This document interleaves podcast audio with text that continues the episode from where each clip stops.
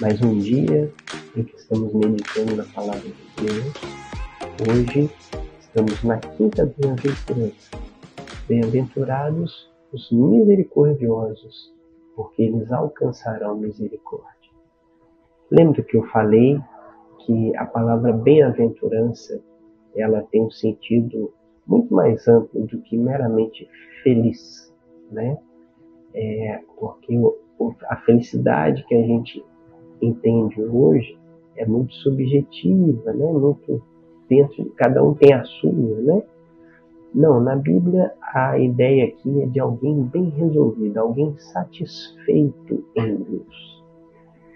E, a, e as bem-aventuranças estão todas interligadas. Então a passada era bem-aventurados que têm fome e sede de justiça. Que têm fome e sede de justiça conhecem a justiça de Deus, porque Deus os justificou em Cristo, né? eles têm um andar reto e aí eles então entendem o aspecto moral da justiça e no seu aspecto social o crente é lançado em direção ao próximo para amar. E quando você chega perto do próximo, você tem que ter misericórdia dele.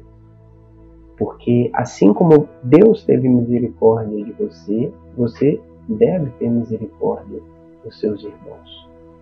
Né? Então, a, a, essa bem-aventurança, ela fala, né, quando a gente fala de misericórdia, ao mesmo tempo estamos falando também de perdão, de perdoar.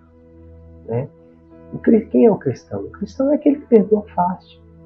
É aquele que a primeira reação dele é perdoar.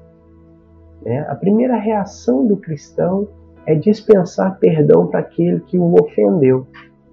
Né? Então, isso, né, nesse momento aqui que estamos andando, né, lembra do joguinho de tabuleiro? Né, nesse momento aqui já é algo mais assim, porque você já é uma pessoa bem resolvida. Você é uma pessoa que reconhece suas falhas, que chora em arrependimento por elas, né, que é ensinável, que conhece a justiça, aprendeu a justiça de Deus e quer levar essa justiça para o seu próximo, a começar pela misericórdia. É, então, o misericordioso é esse, é que olha para o irmão, vê aquele irmão que falhou ali contra ele, mas o perdoa. Né? Você olha para ele e fala: Poxa, é, ele agiu assim porque ele ainda talvez não tenham conhecimento a respeito de Deus da maneira que eu sou. Né? Então eu vou fazer por ele aquilo que Deus fez por mim, que é perdoar.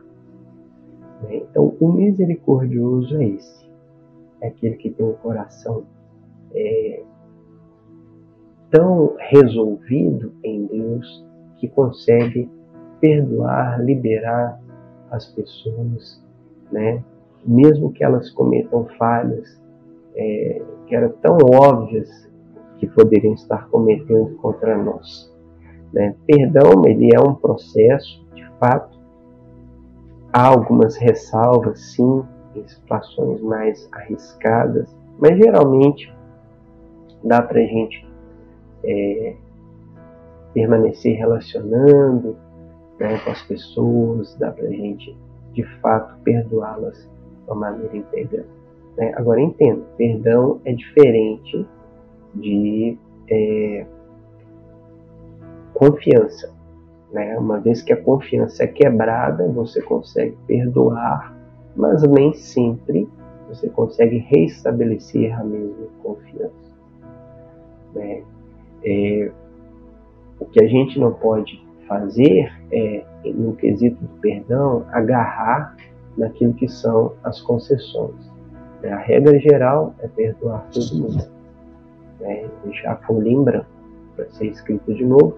O modelo nosso é o jeito que Deus nos perdoa. Deus nos perdoa integralmente, Ele nos perdoa e continua relacionando conosco.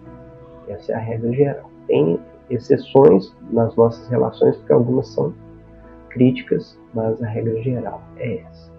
Você é uma pessoa que tem perdoado fácil ou uma pessoa que tem negado a misericórdia de Deus para seus irmãos, né? Peço a Deus que o poder do Espírito venha sobre a sua vida, que você tenha um coração limpo, purificado, curado, liberado para poder perdoar. Né? Quem, não, quem retém o perdão, diz uma fala popular, é como se tiver, quem retém o perdão, é como se estivesse tomando um copo de veneno, esperando o outro morrer. Não faça isso com você. Deus abençoe o seu dia.